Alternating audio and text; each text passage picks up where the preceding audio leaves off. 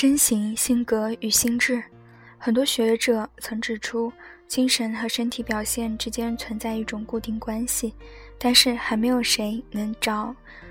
二者之间的确定关系。例如，克雷奇莫曾指出，如果我们能从人的身体结构判断出一个人是和某一类型的精神特征相对应，那么我们就能把人类分成多种类型，比如。圆脸、短鼻子的人多是胖人，就像莎士比亚在《凯撒大帝》中描述一样。我愿我的四周围绕着胖子，他们有圆圆的肩膀，能吃能睡。克雷奇莫认为人的体型与性格有关，但是没有指出具体的关系。根据我们的经验，胖人很少有身体上的缺陷。他们的身体符合我们对身体的看法，他们勇敢、自信、强壮。如果发生争斗，他们也会拼尽全力，但是他们也不会把别人都当成自己的敌人，也没有必要把生活当作是充满敌意般的战争。心理学中有一派称他们为外向性格的人，可是也没有给出具体的原因。我们认为他们外向，是因为他们没有因为身体而感受到苦恼。克雷奇莫认为，另一种相反的类型是神经质的人，他们一般拥有瘦高的体型、长长的鼻子、尖尖的脑袋。这种人不爱说话，性格内向，受到刺激时容易患上精神分裂症。《凯撒大帝》中对这种人也有描述。看卡修斯那副面黄肌瘦的模样，他心思很重，是个危险的人。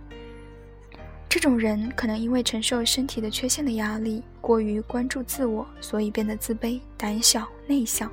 他们想要得到别人的关注，如果没有得到，就会变得多疑。就像克雷奇莫所说，人们有许多混合的类型，既具有外向者的特质，又具有内向者的特质。环境对人的影响很大。即使一个外向者，如果整天受到打击，久而久之也会变成一个自卑、内向的人。如果我们的经验丰富，我们便能从一个人的各种表现中推断出他的合作能力。我们一直在寻找此种表现的特质，在生活中，我们发现了合作的重要性，我们也感受到了为自己设立正确目标的重要意义。我们知道，在每次重大历史重大变革之前，人们的思想已经意识到了变革的需要，并努力使之成功。但仅凭本能来决定，很容易产生失误。同样的，人们本能地认为那些长相丑陋、身体有严重缺陷的人具有不好的性格，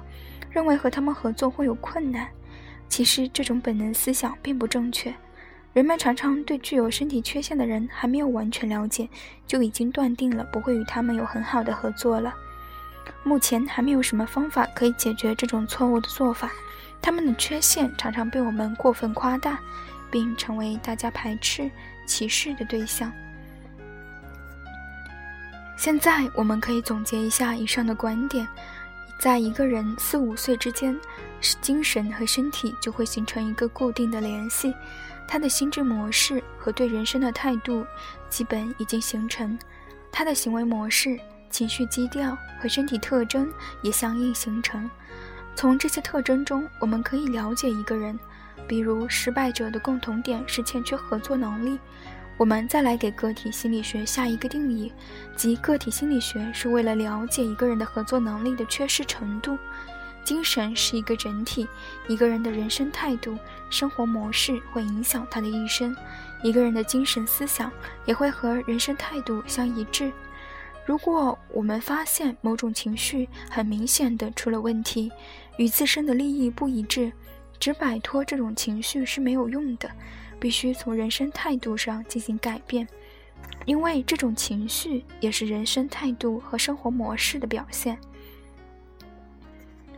个体心理学给我们提供了教育和治疗方面的新启示，我们不能只对某一种病症或一种单独的欠缺之处进行治疗。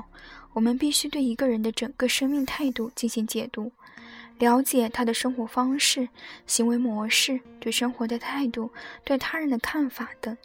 从中找出他的错误看法。这才是心理学真正该做的事情。用针扎小孩，看他能跳多高，以及用手去挠他，看他笑得有多响一类的场做法很常见，实际上这些做法只能表明一个人当下的特定的反应和行为，不能说明他整个的心理状态。生活模式和人生态度是心理学最主要的研究对象，而其他课题的研究则是生理学和生物学上的问题。对那些研究刺激与反反应、精神创伤与感情经历以及遗传学上的原因的人来说，这种说法最适合不过了。然而，个体心理学研究的是人们的人的精神本身。我们试图了解人们的世界观、人们对世界和自身的看法、